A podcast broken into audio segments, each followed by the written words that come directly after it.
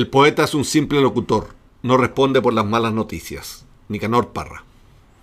Pancho, ¿has sido tú alguna vez infiel? O sea, sí, muchas veces.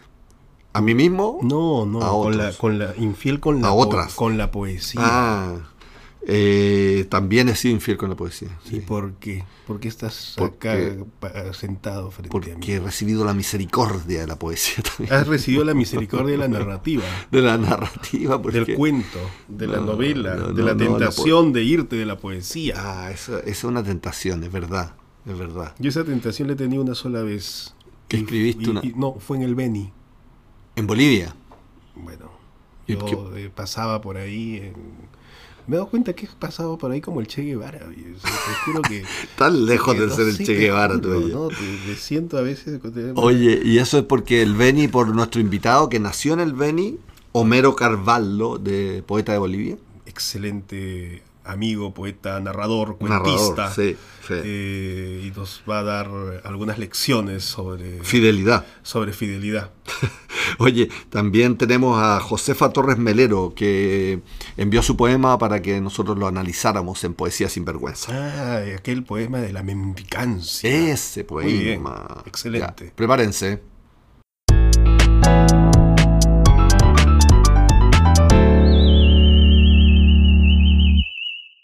El premio Nobel alternativo es para el poeta Homero Carvalho. Queremos premiar a Homero Carvalho entregándole este premio porque mm, es un poeta boliviano que ha publicado varios libros de poesía, pero... Le estás entregando el premio porque es boliviano. Le estoy entregando el premio por sus cuentos ah, y por sus poesías, porque también es narrador, ha escrito novelas y cuentos, ensayos. Eh, de hecho, tiene un libro que se llama Ajuste de Cuentos. Está bueno. Y eh, varios libros de poesía. Él nació en el Beni, pero actualmente vive en Santa Cruz. Muy bien. Escuchemos su poema leído por él mismo. Pájaros y versos. El poeta Nuno Judice afirma que cuando quiso escribir sobre un pájaro, éste huyó del verso. Lo intenté de otra manera Sembré semillas en los versos y los pájaros vinieron al poema. Gracias, Homero. ¿Te has referido a Nuno Judice? Sí, me he referido a Nuno Judice, eh, un poeta que me agrada. Es un homenaje eh, a su obra y a un poema en especial donde habla de las aves, porque este es un libro, este poema que he leído está en un libro que se llama Reconstrucción del vuelo que es eh, un libro que fue publicado por Buenos Aires Poetry el año pasado eh, y también hay una edición boliviana. Es un libro que el 2019 estuvo entre los 10 finalistas del premio Pilar Fernández Labrador con el título de Ornitosofía, en el que intento una armonía, un equilibrio entre la filosofía y la poesía. Qué gran, qué gran palabra, ortinosofía. Me, me, gustó mucho eso. Y la relación también con uno, que es un poeta portugués, para que nos está escuchando, que hay que recomendar siempre, es un gran poeta. Y, un gran poeta. Y esta relación que tú puedes encontrar en las lecturas, siempre influye mucho en tu, en tu manera de escribir. O sea, eres un escritor que está en conversación con poetas vivos, pero también poetas muertos que, que están presentes a través de sus libros? En algunos casos, mira, eh, yo creo que mi obra tiene dos eh, grandes vertientes, dos grandes fuentes de la que, de la que se nutre. Una es eh, la corriente de mi padre. Mi padre era escritor, poeta, cuentista, y eran separados mis padres, y yo iba en vacaciones a la casa de mi padre y ahí él tenía una pequeña pero hermosa biblioteca y ahí leí los clásicos, leí álbum latinoamericano, tanto de narrativa como, como de poesía. Entonces con él aprendí el lenguaje de la literatura, el lenguaje de los libros. Y la otra gran vertiente es la de mi madre. Mi madre me enseñó el lenguaje de la naturaleza. La grafía de las estrellas, leer, escuchar el lenguaje del viento entre las hojas de los árboles, el olor de, la lluvia al caer a la tierra seca. Y por eso es que mi obra, yo creo, tiene que ver con, ambas vertientes. La vertiente literaria, que es esta que acabas de decir, donde dialogo con, escritores eh, de otros tiempos, que es una buena, que es una buena manera de, de aprender de los demás, especialmente de, los escritores, y también con escritores de ahora. ¿no? Eh, por ejemplo, en este libro hay algunos poemas en los que dialogo con, con eh, aparte del uno, con Alexandra Pizarnik, con Wisława Szymborska, con Pessoa, ¿no? que son algunos de mis poetas preferidos. ¿Qué significa el, el Beni para ti, Homero? Eh, el Beni. El Beni es el departamento donde nací en un pequeño pueblo con nombre de mujer, eh, Santana. Mm. Eh, ahí nací yo y creo que eso también tiene que ver con, con toda mi vida y mi obra. De ahí me fui a la ciudad de La Paz, siendo niño todavía, fue un cambio radical porque este pueblo y el Beni es la parte amazónica de Bolivia, que por cierto es el 63% del territorio. Lo que pasa es que se conoce solo la parte andina. Y eh, de ahí me fui a La Paz y ahí me crié. Ahí la ciudad me crió más bien, La Paz me crió a mí. Ahí estudié colegio, estudié universidad, eh, me casé y luego me vine hace 25 años a vivir a Santa Cruz. ¿Qué poetas eh, bolivianos eh, recomendarías tú para la lectura de nuestra audiencia, que además es cultísima, ¿no? Perfecto. Bien, eh, empezaremos por los clásicos. Yo creo que hay que leer a Adela Zamudio, una poeta que es además precursora del feminismo, Basta leer un poema que se llama Nacer Hombre, que es extraordinario, que todavía sigue vigente. Es un canto de denuncia eh, a la sociedad machista. Luego, eh, Frank Tamayo, poeta paseño extraordinario. Raúl Otero Reiche, poeta eh, cruceño. Hay que leer a, Horacio Rivero Egues, poeta veniano. A Yolanda Bedregal, a Blanca Vitiúcter, a Jaime Sáenz, por supuesto esos son algunos, ah, Oscar Cerruto, inolvidable Oscar Cerruto. Esos son algunos de los poetas canónicos ya desaparecidos. Y de los actuales, yo recomendaría a Eduardo Mitre, creo que es uno de los grandes poetas bolivianos, eh, vivo. ¿no? Tenemos también a Dilla Talarico, poeta eh, chileno-boliviana que está ahorita eh, en Chile, ah, esperando que se abran los aeropuertos para poder regresar. Tenemos luego a Vilma Tapia, una extraordinaria poeta también, Benjamín Chávez, de las nuevas generaciones, eh, Jessica Freudenthal, de las nuevas generaciones, Alejandra Barberí, qué, Silvia Rosa. Qué larga tradición, entonces, fíjate, eso es bien interesante. Mira, ¿eh? Bolivia, ha tenido siempre una extraordinaria tradición literaria, creo que más poética que narrativa. En narrativa eh, podríamos hablar de algunos nombres, pero cuando se habla de poesía, sin duda alguna, la lista es más grande. Que en tu trabajo literario, ¿qué lugar ocupa el cuento y qué lugar ocupa la poesía? Bien, eh, con los años, hace más de 40 años que escribo, he llegado a la conclusión de que si en la narrativa los escritores somos, somos una especie de dioses creadores, es decir, creamos los personajes, las circunstancias, el tiempo, el espacio. En la poesía es a la inversa, la poesía es Dios o diosa en este caso. La poesía es una diosa y nos hace su personaje en el poema. ¿Te das cuenta? Y entonces yo he logrado, digamos, eh, armonizar de alguna manera eh, con los dos géneros. Eh, parafraseando a Chekhov, ¿no? Diría yo que el cuento y la novela son como mi, son como mi hogar, es decir, eh, ahí estoy permanentemente, ¿no? Sé que voy a llegar a mi hogar en algún momento del día, en algún momento de la jornada. Siempre me espera, siempre me espera. En cambio, la poesía para mí es mi amante, es decir, nunca sé ni cómo ni cuándo voy a estar con ella. Pero de pronto aparece y es irresistible y pues me seduce y tengo que estar con ella sí o sí, porque si no me sentiría muy mal. Nos quedamos cuando estoy con la poesía me siento infiel, pero lo mismo cuando estoy con la narrativa, me siento infiel. Vives en constante pecado, Homero. Así es, así es. Oye, finalmente te quiero preguntar, ¿cuándo un poeta se da cuenta de que es un poeta? ¿Cuándo un poeta se da cuenta de que es un poeta? Interesante tu pregunta, nunca me la habían hecho. Creo que un poeta se da cuenta que es un poeta cuando alguno de sus poemas, alguno de sus poemas, lee al lector. No que el lector lo lea, mm. sino que de pronto un lector lee tu poema y dice, esto es lo que yo hubiera querido escribir sobre este tema.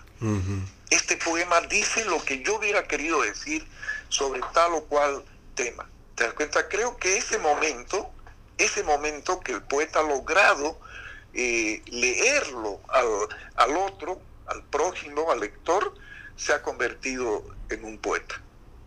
Pues te agradecemos mucho, Homero, en la participación en nuestro programa. Gracias, querido Javier, pues eh, el, cariño es recíproco. Así es, hermano. Bueno, te mandamos un gran abrazo hasta Bolivia. Un gran abrazo, Javier, y pues, eh, como te digo, espero que pase todo esto para que volvamos a abrazarnos de, manera física y no virtual. Cuídate. Un abrazo, cuídense.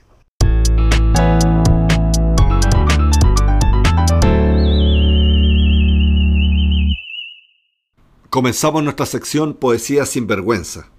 Y mm, los dioses, el absoluto, tengo que decir que el absoluto ha elegido... ¿Cuál es la diferencia entre el absoluto y los dioses? es que lo que pasa es que Josefa Torre Melero también nombra al, absoluto.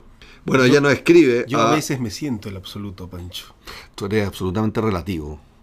Eso me gusta más. Ahora me siento absoluto y relativo. Oye, ella nos escribió a poesía. A poetas, perdón. A poetasruculistas.gmail.com. No confundas a la audiencia. Es que me distraes tú. Em, Viste, ya perdí todo el hilo y todo. Y nos escribió, voy a reemplazarte. Nos escribió un poema a poetasruculistas.gmail.com donde tienen que seguir mandando sus textos. Exacto. Y vamos a pasar ahora a leer. No, pero antes quiero decir que ah. ella, ella dice que la poesía le hace vibrar el alma y lo que ella más le gusta es contemplar al otro en el misterio que lo habita. Y por eso saca fotos, eh, le gusta la fotografía, y ahí dice que ella encuentra el absoluto en lo pequeño. Lo absoluto en lo pequeño. Sí, bonito eso. Y, le encanta lo caótico, lo corroído, lo irregular, lo urbano. ¿Pero eso ya es el poema? no, no, no, eso es lo que ella nos cuenta sobre sí ah, misma. Porque ah, creo que la belleza se encuentra en la imperfección. Se llevaría bien contigo. Dice por lo bello. No, por lo imperfecto. Ah. Oye, y dice que también es amante de la cerveza, el café, el mate. Tengo 32 años. Ya. ¿Y de dónde es ella? No sé, no, no puso de dónde es. ¿Será chilena? Capaz que no, por el mate. No, el mate. Tiene, tiene que ser seguramente puertorriqueña. por el Caribe. No, del Caribe, por, el café. Pero por la cerveza podría ser como alemana. Eh, podría ser. O mate, o el mate podría ser paraguaya. Debe ser del Vaticano, porque por lo piadoso de su poema debe. ya, mejor lee su poema. Hermana miseria, me haces extender mi mano como mendicante. Tú, hermana, me haces ser mendiga, mendiga en la desnudez de mi desierto. En esta tierra infértil, gozosa de indigencia, nace un único gesto, mi mano mendiga. Con ella palpo mi sed del hambriento, mi hambre del sediento. Ninguna acción, ningún don, ninguna virtud se asemeja a aceptar tu descenso. Extiendo mi mano, mendigo tu cuerpo. Mi palma mendicante se hace fecunda, mi vacío se llena de gracia, todo mi cuerpo te contempla. Qué fascinante es el misterio de tu pobreza. Solo en ese escenario desnudo de amarillo silencio desciende la gracia, gracia que te vuelve sagrada, hermana mía, alabada miseria, cómo resplandece tu rostro cuando lo vas a buscar a la altura de la cruz para que descienda a la árida tierra de mi pobreza. efectivamente, como tú decías, Javier, es un poema bastante religioso, tiene tintes religiosos. Contemplativo también. Sí, muy contemplativo. Sí, muy, muy contemplativo. Tiene como rasgos místicos, pero, pero es bien religioso. De las palabras hermana, mendicante, gracia, cruz. No, esa es tu especialidad teologal. Pues, teológica. Como teológica, como, a ver, más bien, tú alúmbranos. No, a mí me, recordó eh, por varias partes como a San Francisco de Asís. ¿Así? ¿Ah, tu hermana pobreza, claro, él también le hablaba, como, como le habla aquí Josefa, a, la pobreza em, como una hermana. Y, y, lo mendicante. Y también hay alusiones como, bueno, la gracia, también seguramente alguna alusión como a Jesucristo, a tu descenso, tu cuerpo. Habla de la cruz también. La cruz, muy bien, la pobreza. Eh, entonces hay una idea como de, despojo, mm. como que la pobreza supone una, un despojo, una desnudez, eh, y que es a la vez un misterio, porque la pobreza es poco atractiva. Es, mucho más atractiva la abundancia. Cuando uno va a una feria y ve o al supermercado, uno siente cierta adrenalina de todo lo que hay. Eh, no de todo lo que falta lo que falta generalmente es desagradable. Entonces, el, misterio que la pobreza nos atraiga. Eh, y de hecho, una mirada más contemplativa es capaz de ver la belleza en la pobreza, en lo que falta, en lo ausente, en el vacío. Eh, bueno, yo siento que ahí vivo. Vivo en una pobreza acérrima y veo belleza en todo lo que no tengo. Es, verdad, es verdad. Todo lo envidio, por otro lado. Y eso también genera un ímpetu por... Eh, el deseo, claro. No, el deseo de mantenerme ahí nomás donde estoy. O sea, tú dirías que también le dices hermana pobreza, también te relacionas como tu hermana. Le, digo madre pobreza. Sobre todo haciendo este podcast nos vamos a empobrecer los dos. nos vamos a empobrecer porque dedicamos tantas horas. Y... Pero sobre todo porque yo la relación sobre todo la pobreza es la palabra. Eso, eso me parece No me refiero a la pobreza económica. Eh, muy bien. Que eso, de verdad, siempre es relativo. Pero la pobreza es la palabra. Sí, yo ahí coincido contigo porque mm, este poema en un segundo nivel yo creo que tiene que ver em, justamente con la incapacidad de la palabra de, de generar riqueza, puentes, vida. ¿Has sido pobre tú alguna vez en la vida? Eh, Pobre la palabra. ¿Por qué siempre me tienes que interrogar como en cosas Te personales? Pregunto porque tú tienes mucha experiencia. Eh, he tenido experiencia de mendicante. De mendicante. De sin plata caminar y, vivir de lo que los otros te dan.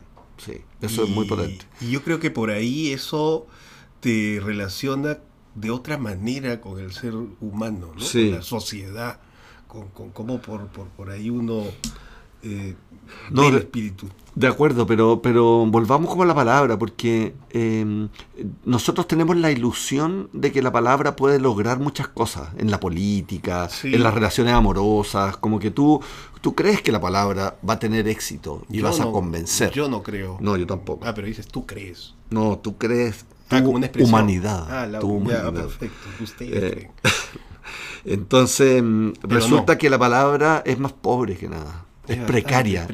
es precaria. De, hecho, eh, Giorgio Agamben, un mm. filósofo francés, habla de eso, de la precariedad de la palabra, de la palabra o de la oración o de, o, de cualquier acceso al misterio, al misterio de la vida, al misterio de la realidad, al misterio del absoluto. La palabra no alcanza, al misterio del amor. No es suficiente. La palabra no alcanza y, genera más equívocos y más distancia que unión. No basta nombrar las cosas para que existan.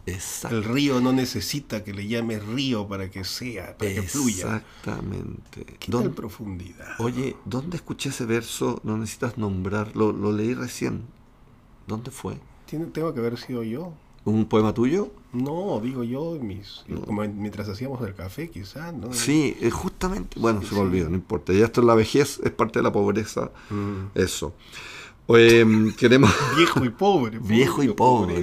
Bueno, pero como Lipo, Lipo, este poeta chino. Adopten, por favor, a este pobre. Que muere, que muere. que tenemos aquí al lado. Que muere con frío, creando poesías, pero. No creo, yo creo que hay que devolverle la dignidad a las palabras. Entiendo lo de la pobreza, pero la, poesía en parte le, devuelve esa dignidad eh, necesaria para para, para decir lo, diferente, ¿no? bueno, pero lo que pasa es que está relacionado, ese es el esfuerzo del poeta, pues, que a partir de la pobreza de la palabra le devuelva su dignidad y vuelva a creer en ella. Josefa nos dice, con ella palpo mi sed del hambriento, mi hambre del mm. sediento.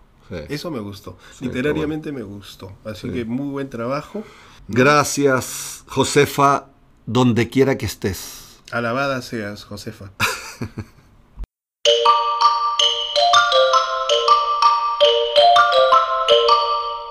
Bitácora Ruculista. Bueno, abrimos la última parte de, nuestro programa, la Bitácora Ruculista. Y yo te quiero decir, Javier, que me gustó mucho eso de la poesía como amante. Ya. Me, pareció sugerente, quizá lo podías incorporar en nuestro enunciado ruculistas. No, no, de ninguna manera, no. No, y no, y no. ¿Y ya elegiste un destilado ruculista? No, porque no sé de qué quieres que más o menos busque. Busca, busca en todo lo que tenga que ver como infidelidades no hay nada acá. Como eso te iba a decir como infidelidades. No, no, eso no, no sé. Fue expulsado de esta biblioteca hace mucho Oye, busca entonces como en, eh, eh, eh, en selvas. A ver, como el vamos a ver. Este es el archivo de chiquitos. Eh, tal, Este te puede servir. El roculismo no se lee en ningún poema, pero se escribe en cada lector. Mm, interesante. ¿Estás de acuerdo con ese? o sea, es que es, un tema difícil en poesía, la relación con el lector. Nos vamos a pelear entonces. No, no, no vamos a pelear, pero, pero yo me eh, para, por, mucho por, qué, ¿Por qué escribe uno? ¿Uno escribe para que lo escuchen? ¿Uno escribe para el lector? ¿O uno escribe para uno mismo nomás y da lo mismo lo que el otro entienda? Yo escribe, es que escribir es una cosa y publicar es otra, ¿no? Porque eh, escribir, escribir es una acción eh, como el onamismo, ¿no? Es como solitaria, personal, ¿no? ya, no, no es... Este, siempre hace ese tipo de relaciones. digamos que la una cosa es escribir, y yo soy de ese bando, de quienes no han parado de escribir, eh, pero sobre todo de leer, pero de ahí a que te lean, y esa es, otra cosa, pues, eso es distinto, ¿no? pero ¿no será que toda poesía, aunque yo la escriba para mí mismo, tiene una vocación de un otro, de ser leída, de ser eh, rehecha por un lector? Claro, pero eso no es responsabilidad de quien escribe. Se da se da, se da. O sea, por ejemplo, yo mm. tengo esto que te contaba.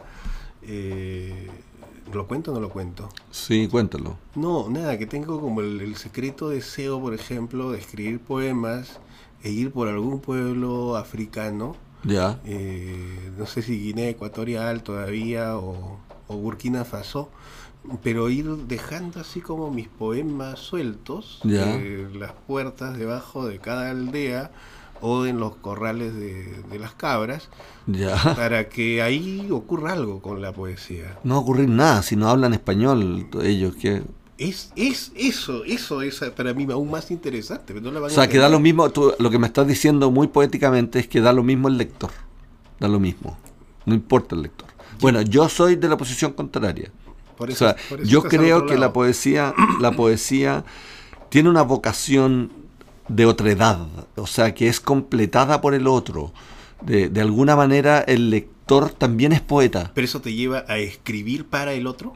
No sé si para el otro. obviamente que ¿Pensando en tu mercado poético? No, no, no, uno escribe para uno mismo. es el primer destinatario de la poesía, porque uno se encuentra con algo nuevo de uno cada vez que escribe. Pero, eh, pero de todas maneras hay un, hay un llamado de, de que otro también cree contigo a partir de las metáforas, de las imágenes, de la música que tú haces, de que el otro complete ese poema. Ah, por eso, eso, me pasa mucho cuando leo. Claro, exacto. Y, esto también de lo que nos hablaban por ahí algunos de los invitados que hemos tenido del intertexto, ¿no? la, intertextualidad. Es un diálogo que se, es un diálogo. Que se, fomenta con los poetas muertos. La, literatura es un diálogo. Es un diálogo. No es, no es onanismo. Pero es un diálogo. No es onanismo, es un diálogo. No, no es un diálogo. Es un diálogo justamente con otro que en el caso de la poesía requiere ser poeta también.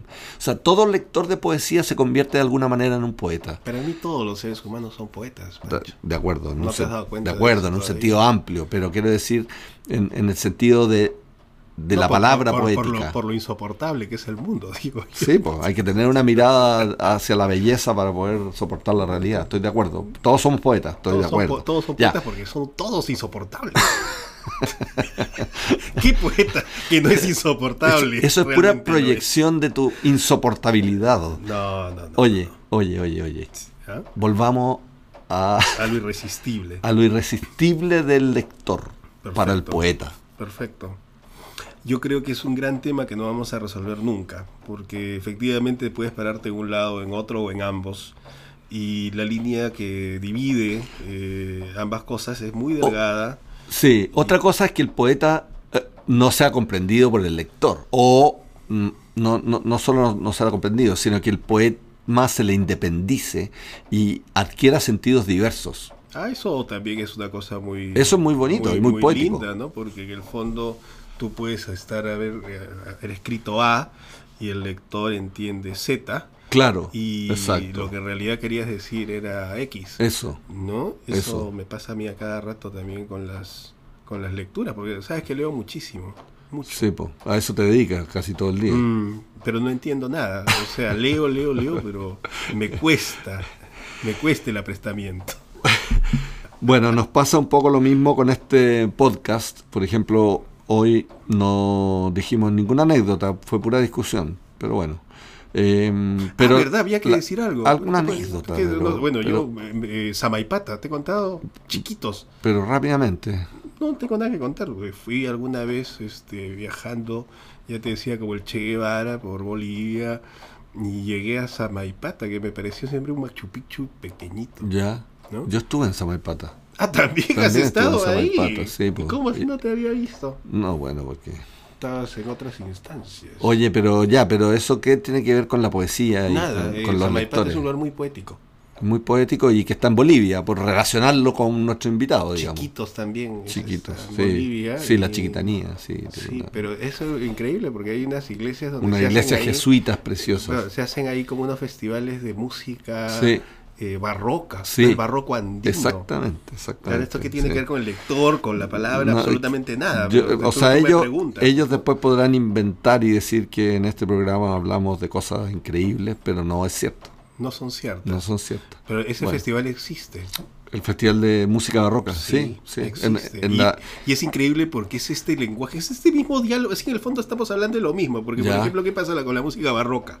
Que se trataba de que esta música que venía de Europa eh, fue de alguna forma mostrada y asimilada por los chiquitanos. Ya. Eh, entonces, lo, que se, lo, que sea, lo que luego se ha compuesto ahí, desde allá mismo, es, es, una mixtura, es un diálogo entre la música tradicional europea y las interpretaciones locales. Locales, está Entonces es hermoso porque efectivamente suena algo rarísimo. Y yo creo que eso es lo que pasa también en esta este diálogo pues de, sordos que debe ser la, la, poesía y los lectores de, la misma, ¿no? El fracaso de la palabra. Bueno, les, les agradecemos que ustedes perseveren en este programa. Le agradecemos también a Breaking Work, que nos facilita sus instalaciones en Providencia, un cowork realmente fantástico. Y Te haciendo propaganda. sí, pues, porque fantástico. Sí, pues, buenísimo. Vengan. Eh, también al FIP Santiago, que es la plataforma desde la cual nosotros eh, podemos tener este podcast. Ah, pero eso no es fantástico. Eso es. No, está ni en Providencia, pobre, ni, pobre, pobre, infeliz. Totalmente. Ah, terrible. Ya. Terrible. Que les vaya muy bien. No nos escuchen. Cuídense. Chao.